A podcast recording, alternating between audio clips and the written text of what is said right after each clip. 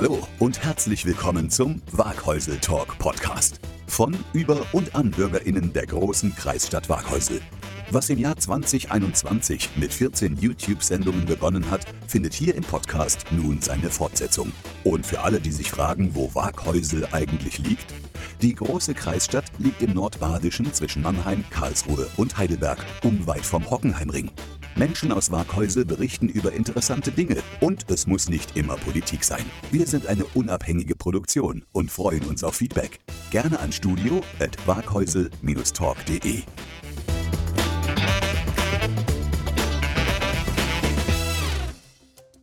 Liebe Zuhörer, herzlich willkommen zum heutigen Waghäusel Talk Podcast.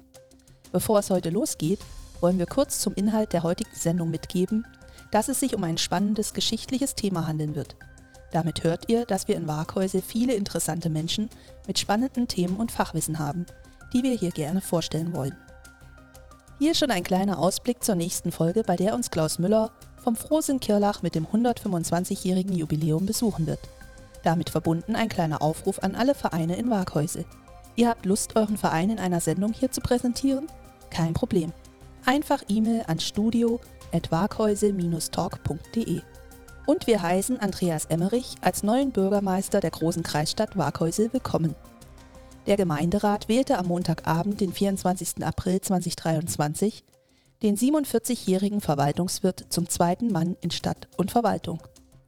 Und vielleicht dürfen wir ihn in einer Sendung hier begrüßen. Und jetzt wünsche ich euch und uns gute Unterhaltung. Einen wunderschönen guten Nachmittag, guten Abend, guten Morgen, gute Nacht, wann immer ihr auch die Sendung hört. So, bevor wir heute loslegen, habe ich ein paar Themen, die ich ganz gern mal anreißen würde. Und zwar, ihr kennt doch sicherlich jemanden, der aus Waghäusel weggezogen ist. Das macht man ja eigentlich nur des Berufes wegen oder der Liebe wegen. Gebt doch mal denen den Tipp. Aus Waghäusel gibt es einen Podcast, da erfährt man doch über Land und Leute doch so einiges. Ansonsten freuen wir uns, wenn ihr auf den sozialen Medien wie Facebook und Instagram uns schreibt und das macht ihr auch schon fleißig und vielen Dank dafür. Ansonsten würde ich sagen, beginnen wir mit der Sendung. Wir haben, ich habe heute zwei ehemalige Lehrer vor mir sitzen. Den einen kennt ihr ja schon. Ansonsten, vor 35 Jahren würde ich jetzt mal schätzen, vielleicht auch schon ein bisschen mehr, habe ich einen Gast äh, schon vor mir gehabt, ich Schüler, er als Lehrer. Ansonsten würde ich das Mikrofon dem Arthur übergeben, dir auch herzlich willkommen, Arthur. Und ich lehne mich zurück und wünsche uns gute Unterhaltung. Stefan, herzlichen Dank. Viel Freude beim Zurücklegen. Heute ist unser Gast bei Waghäusel Podcast Rainer Tröndle. Rainer wurde im Lothringischen Metz geboren, wuchs in Baden-Baden auf. Nach dem Abitur und drei Jahren Wehrdienst studierte er in Karlsruhe auf Lehramt und unterrichtete nach mehreren Lehrerstationen an der Kirlacher Schillerschule. 1984 übernahm er die Leitung des Medienzentrums des Landkreises Karlsruhe mit einem Teil seines Lehrerdeputats. Er war damit zuständig für die Beschaffung und Verwaltung der Medien für die Beratung der Schulen. Zunächst zu deiner Vita, Rainer. Das ist ja schon was Besonderes. Im Lothringen, in Frankreich also während des Krieges geboren zu sein. Das ist doch schon erklärungsbedürftig. Das ist ganz einfach zu erklären. Mein Großvater kam zum Militär nach Metz zu einer Zeit, da war das Ganze noch Deutsch oder wieder Deutsch nach dem Deutsch-Französischen Krieg. Dort lernte er seine Frau kennen heiratete, die Familie wuchs und da kam wieder ein Krieg. Das war der Erste Weltkrieg. Und nachdem musste die Familie, weil deutschstämmig, aus dem Land raus und ging nach Baden-Baden. Während des Zweiten Weltkrieges ging mein Vater wieder nach Metz zurück. Er liebte seine Heimat sehr. Dort wurden zwei weitere Kinder geboren, von insgesamt fünf Buben. Der letzte war ich. Und kurz nach meiner Geburt, 1944, musste die Familie wieder fliehen und ging nach Baden-Baden zurück. Also ein deutsches Schicksal, wie es so die Deutschen erleben, nur die Deutschen erleben konnten. Du bist ja nun nach deiner Pensionierung erst zu dem Thema Namibia gekommen, oder hast du das schon vorher entdeckt für dich? Das fing eigentlich in den letzten Jahren in der Bildstelle an, im Medienzentrum. Ich bekam eine CD-ROM vom Landesmedienzentrum über Ersten Weltkrieg und Imperialismus und weil mich das Thema immer interessiert hat, wegen der Familiengeschichte, habe ich mir die genau angeguckt und fand, dass sie doch einige Fehler hatte. Und was ist dir da so bemerkenswert als Fehler hier aufgefallen, was diese Kolonialzeit Namibias anbetrifft? Das war erstmal weniger die Kolonialzeit, sondern das waren ganz allgemeine Fehler. Wenn in der Karibik beispielsweise jede Menge Inseln fehlen auf einer Karte, dann fällt es auch einem Hauptschüler auf. Mhm. Es fällt ihm vielleicht weniger auf, wenn amerikanische Schlachtschiffe in der Schlacht am Skagerrak teilgenommen haben sollen. Und wie kommst du dann aber zu deinem Hauptthema? Und dieses Hauptthema, darüber hast du dann auch ein Buch verfasst, dessen Titel natürlich ganz bezeichnet ist. Ich lese den Titel einmal vor. Das, der Titel heißt Gewisse Ungewissheiten. Es geht dort um den Herero-Krieg. Warum gewisse Ungewissheiten? Eigentlich war das das Ende einer Diskussion, die ich mit dem Produzenten dieser CD-ROM hatte, ein Professor. Mit dem stritt ich mich am Ende darum, ob das damals ein Völkermord war oder nicht. Ich sagte, das ist Ansichtssache und in einem Unterrichtswerk muss man beide Seiten nennen. Und er meinte damals, wenn von 80.000 Herero nur 15.000 überleben, dann ist es ein Völkermord, das genügt mir. Und das war natürlich damals und ist heute auch noch die allgemeine Lesart. Das ist sozusagen das Narrativ, das auch die Bundesrepublik Deutschland dazu bringt, zu sagen, ja, es ist ein Völkermord und auch in Aussicht stellt, dann natürlich Entschädigung zu bezahlen. Ich zitiere aus dem Spiegel der vorletzten Woche. Denn das ist ja kennzeichnend. So wird heute die Geschichte gesehen, als Völkermord. Ich zitiere. Nachdem sich die Herero im Januar 1904 gegen die Deutschen erhoben hatten, wollte Generalleutnant Lothar von Rotha, Oberbefehlshaber der deutschen Truppen, die gegnerischen Verbände um Waterberg einkesseln, einem 300 Kilometer nördlich von Windhoek gelegenen Massiv. Als dies misslang, gab er einen Vernichtungsbefehl aus. Jeder Herero, bewaffnet oder nicht, werde erschossen, sollte er sich auf deutschem Gebiet aufhalten. Trotha ließ die Herero in die Wüste treiben und die Zugänge zu den lebensnotwendigen Wasserstellen blockieren. Tausende Menschen verhungerten und verdursteten. Das ist die Lesart. Deutschland hat in dieser Zeit einen Völkermord begangen. Und du hältst nun gegen den Strich und willst das nicht so stehen lassen. Da muss man anfangen mit demjenigen, der den Völkermord eigentlich ins Spiel brachte. Das war Horst Drexler, ein DDR-Historiker in den 60er Jahren. Das war die Zeit des Kalten Krieges und es galt, dem Klassenfeind im Westen Schaden zuzufügen. Er behauptete, am Waterberg wären 80.000 Herero gewesen. Die wären von dort in die Wüste gejagt worden und zum größten Teil umgekommen. So etwas kann man nur einen Völkermord nennen, war damit sein Resultat. Man kann heute natürlich sagen, nach heutigen Gesichtspunkten war das Völkermord. Aber die Gesetze von heute gab es damals noch nicht. Und aus rechtlichen Gründen kann man dann auch das Ganze nicht heute bewerten und verurteilen als Völkermord. Wenn ich es richtig gelesen habe, dann ist eine wesentliche Quelle dieses, dieser Geschichtserzählung das Blue Book.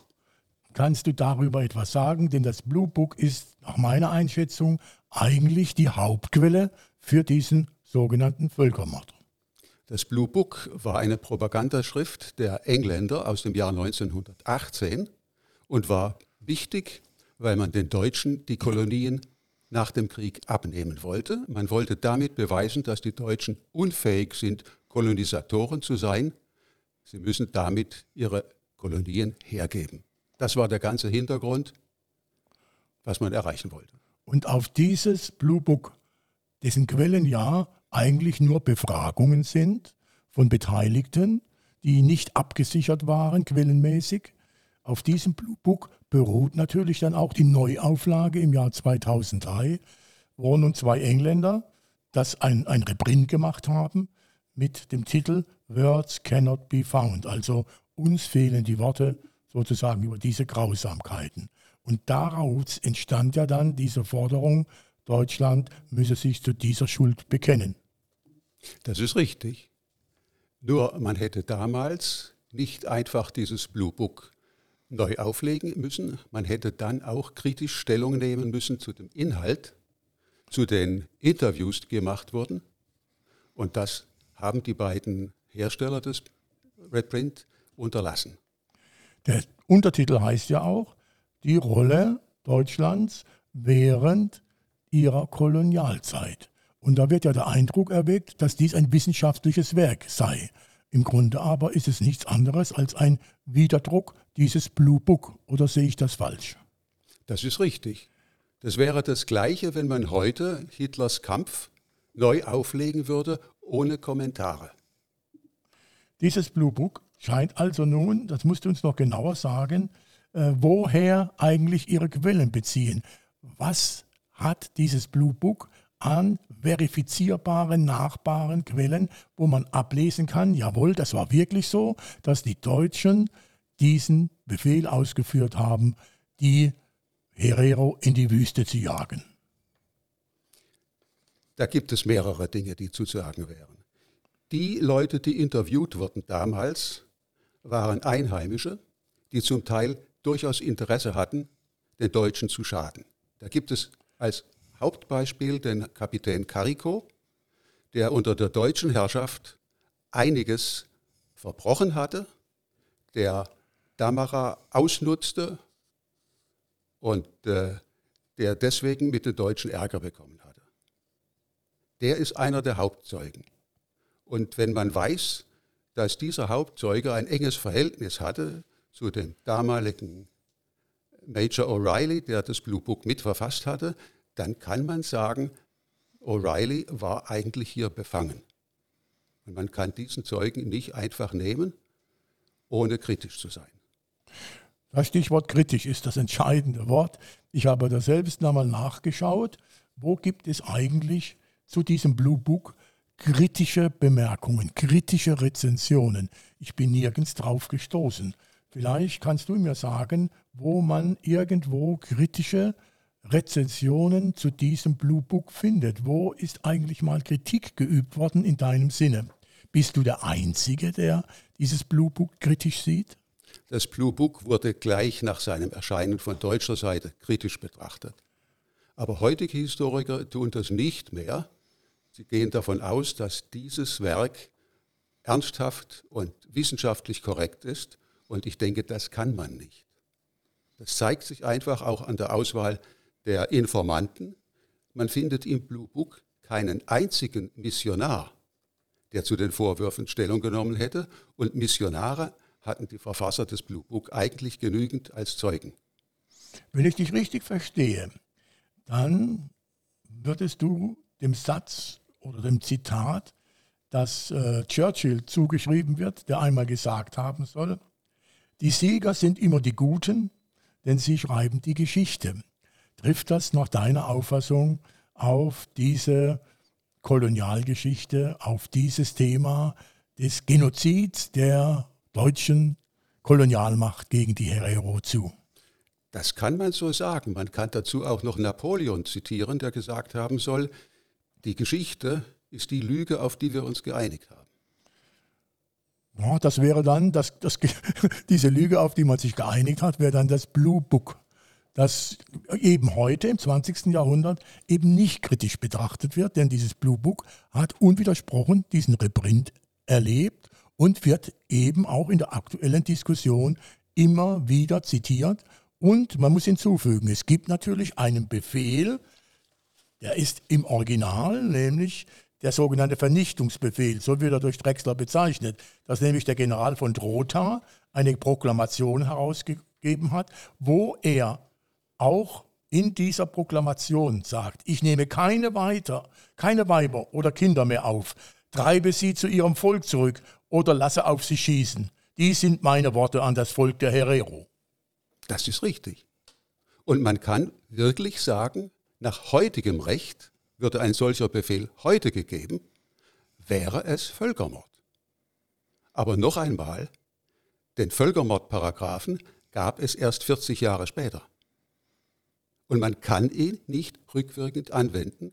Das ergibt sich aus den juristischen Grundsätzen keine Strafe ohne Gesetz. Du meinst also, man muss diesen Herero-Aufstand und die Bekämpfung des Herero-Aufstandes aus dieser Zeit heraus sehen. Und da würde ich dich mal bitten zu sagen, wie groß war denn die Zahl der Herero in diesem Aufstand? Wie viele waren da beteiligt? Und welchen Mengen an Soldaten standen die gegenüber an deutschen Soldaten? Das ist das große Problem der Zeit. Es weiß niemand, wie viel Herero es genau gegeben hat 1904. Es ist immer wieder die Rede von etwa 80.000. Diese 80.000 entstammen von Schätzungen von Missionaren aus der Zeit um 1874. 1874 war eine Zeit, da hatten die Herero, hatte das Land einen achtjährigen Bürgerkrieg hinter sich. Es waren nur wenige Missionare im Land. Und jetzt muss mir jemand erklären, wie man die Bevölkerung eines Landes schätzt von der Größe der halben Bundesrepublik, ohne Weg und Steg, ohne Nachrichtenverbindungen. Wie kann man hier schätzen? Ich kenne einen Forscher, der sein Geheimnis preisgegeben hat. Ich weiß nicht, ob die Zeit hier reicht, das kurz darzustellen, wie er das gemacht hat. Das müssen wir hier nicht erörtern, aber eine Zahl brauchen wir. Welche Zahl hältst du für realistisch, die man damals bei dem Aufstand 1904 ansetzen kann? Meiner Meinung nach können das nicht mehr als etwa 40.000 gewesen sein. Das ist die Hälfte von dem, was immer gesagt wird. Der Grund ist einfach, es gab zwischen 1896 und 1900 eine ganze Reihe von Katastrophen, die man nur biblisch nennen kann. In dieser Zeit muss das Volk der Herero einen erheblichen Aderlass erlitten haben, aber nicht durch die Deutschen, sondern durch Naturkräfte. Und selbst vor 1896, schreibt ein Missionar, können es kaum mehr gewesen sein als 50.000. Die 80.000 hält er für maßlos überzogen. Dann kommen wir jetzt zu den Entweder- oder Fragen. Das heißt, ich nehme uns jetzt mal so ein bisschen heraus aus der Geschichte und Arthur, du hast wieder schöne Fragen vorbereitet, davon gehe ich aus und ich würde dich bitten, die Fragen zu stellen. Ich habe natürlich bei meinen Fragen auf den Rainer geguckt. Er ist ja nicht nur in Namibia gereist, nach Namibia gereist, sondern er ist schon in Europa herumgekommen. Deshalb ist meine erste Entweder-Oder-Frage Schottland oder Skandinavien? Schottland. Warum? Es ist nicht so groß.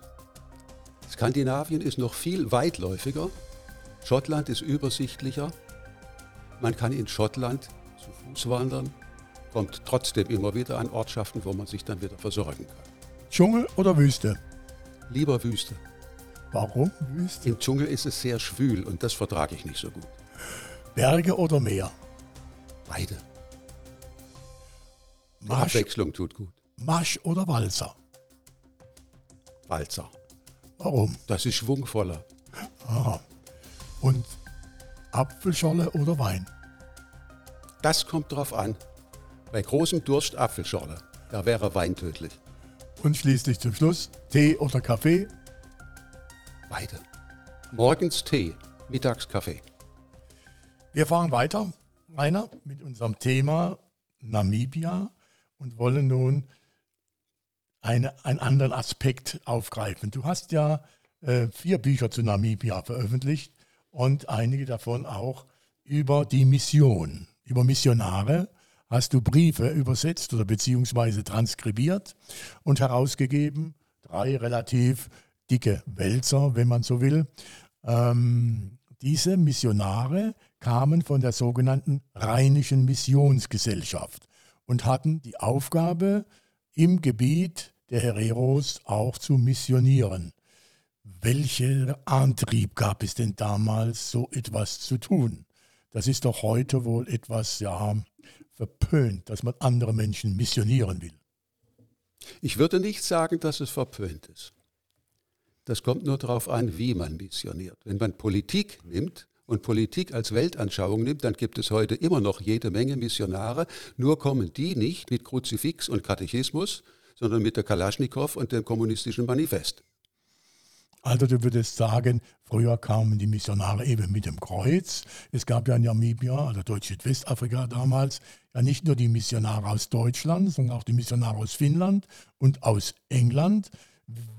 Wie war das Leben dieser Missionare in Namibia damals? Das ist das, was bei diesen Briefen interessant ist. Sie zeigen, wie man dort als Missionar überhaupt als Mensch lebte in einer Art und Weise, die wir uns heute nicht mehr vorstellen können. Wir leben heute sehr bequem. Wir sind gewohnt, dass alles funktioniert, dass man jederzeit alles kaufen kann. Das Leben in Namibia war noch einfacher als, das Leben vor 100 Jahren hier in Deutschland. Wer also in die Mission ging, kann man schon sagen, tat das Überzeugung und musste Entbehrungen auf sich nehmen. Richtig. Welche Art, er, welche er, Art der Entbehrungen waren das? Er war erstmal einsam. Natürlich hatte er jede Menge Eingeborene um sich herum, aber auf seiner Station war der Missionar ein einsamer Mensch.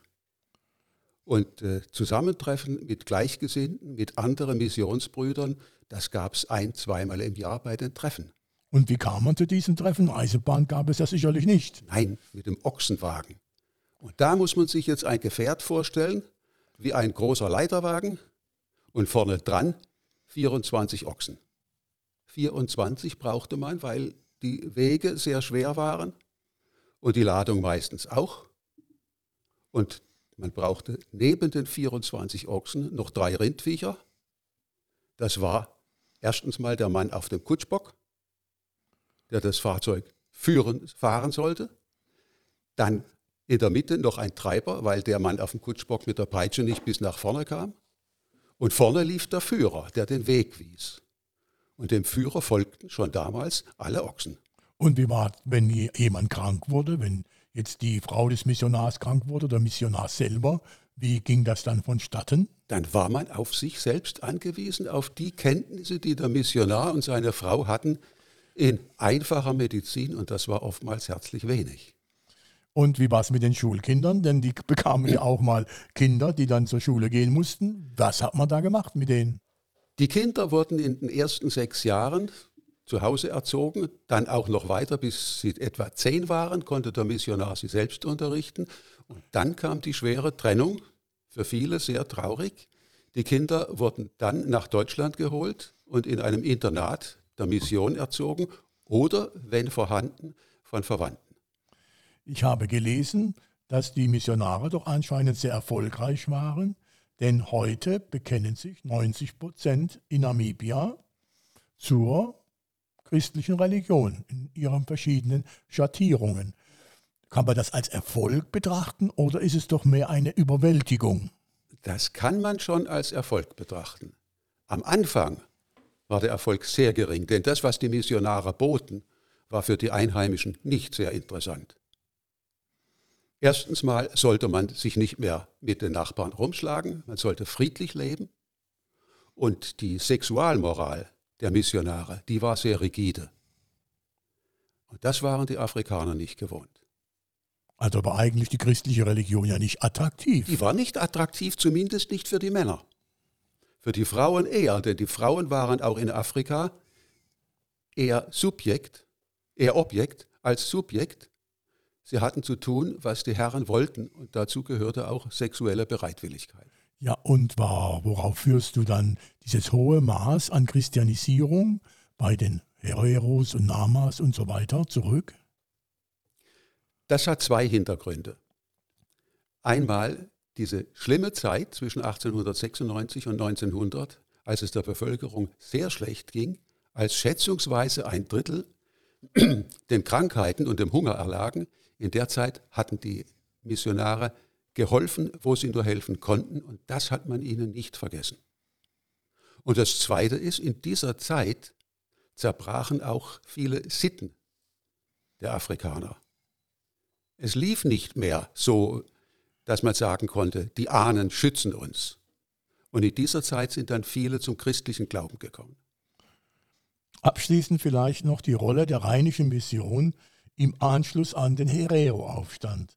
Da ist ja auch die herrschende Lehrmeinung, dass da die rheinische Mission eine schlechte Figur abgegeben hat, denn sie haben die sogenannten Konzentrationslager betreut. Für die rheinische Mission stellt sich das dar als eine gute Tat.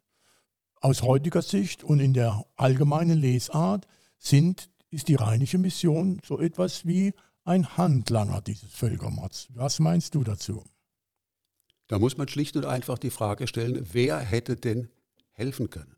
Es waren die Missionare, die in diesen Lagern geholfen haben, die protestiert haben und die dafür gesorgt haben, dass es nicht schlimmer wurde, als es sowieso war.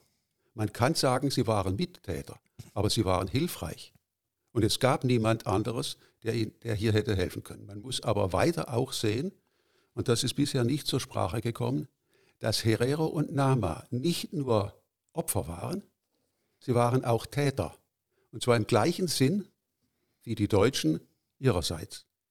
Nama und Herero kamen als Eroberer in dieses Land, das vorher alleine den San und den Damara gehörten.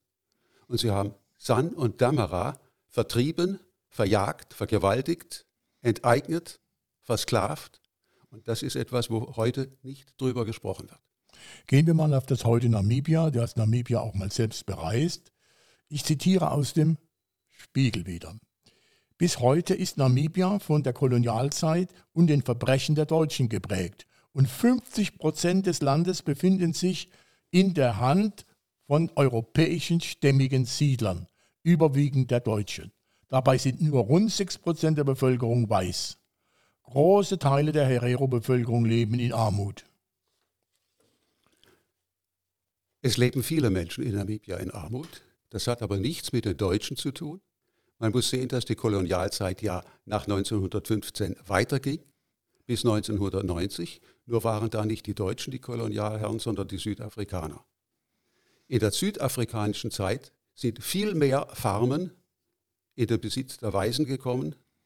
Dass die Deutschen heute immer noch den größten Teil des Landes besitzen, ist falsch. Das kann man auch nachlesen in einem Skript der Rosa-Luxemburg-Stiftung. Und die steht bestimmt nicht im Verdacht, Anhänger des Kolonialismus zu sein. Also auch hier ist ein genaues Draufschauen wohl angebracht. Vieles wird ja einfach nachgeplappert.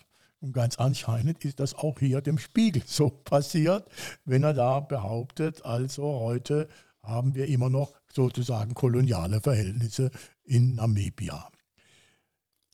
Rainer, du warst ja nun selbst dort. Wie hast du Namibia erlebt? Namibia ist ein Land mit wenig Menschen und einer großen Fläche. Und das ist das, was ich sehr gern habe. Das ist das Gleiche in Skandinavien, das ist das Gleiche in Schottland. Man tritt sich nicht ständig auf die Füße. Und die Menschen, die ich dort kennengelernt habe, waren eigentlich alle sehr freundlich und man konnte sich mit ihnen gut unterhalten. Und wie siehst du die Rolle der deutschen Minderheit dort? Die gibt es ja noch. Die Minderheit gibt es. Die Rolle sollte eigentlich sein, Verbindung zu schaffen, Ausgleich zu schaffen, Verständnis füreinander zu schaffen. Und das machen die Deutschen, die ich in Namibia kennengelernt habe, wohl. Es sind aber Historiker in Deutschland, die das nicht tun. Gut, ein sehr guter Satz. Zum Schluss kommen wir noch zu unseren abschließenden Fragen. Die erste Frage ist, wo siehst du unsere Stadt Waghäusel in zehn Jahren? Ich hoffe etwas neutraler, was das Klima anbetrifft. Ich hoffe, dass wir vorankommen mit dem Verkehr, dass weniger Automobil notwendig ist, sondern mehr Radverkehr, dass die Menschen auch mitmachen. Ich hoffe, aber das liegt nicht an Waghäusel, dass die Autos wieder kleiner werden, dass man nicht mehr mit dem SUV durch die Straßen fährt. Ja, das Wünsche genug. meine Hoffnung. Das sind Wünsche genug. Ähm, ob sie alle in Erfüllung gehen, das äh, steht noch in den Sternen.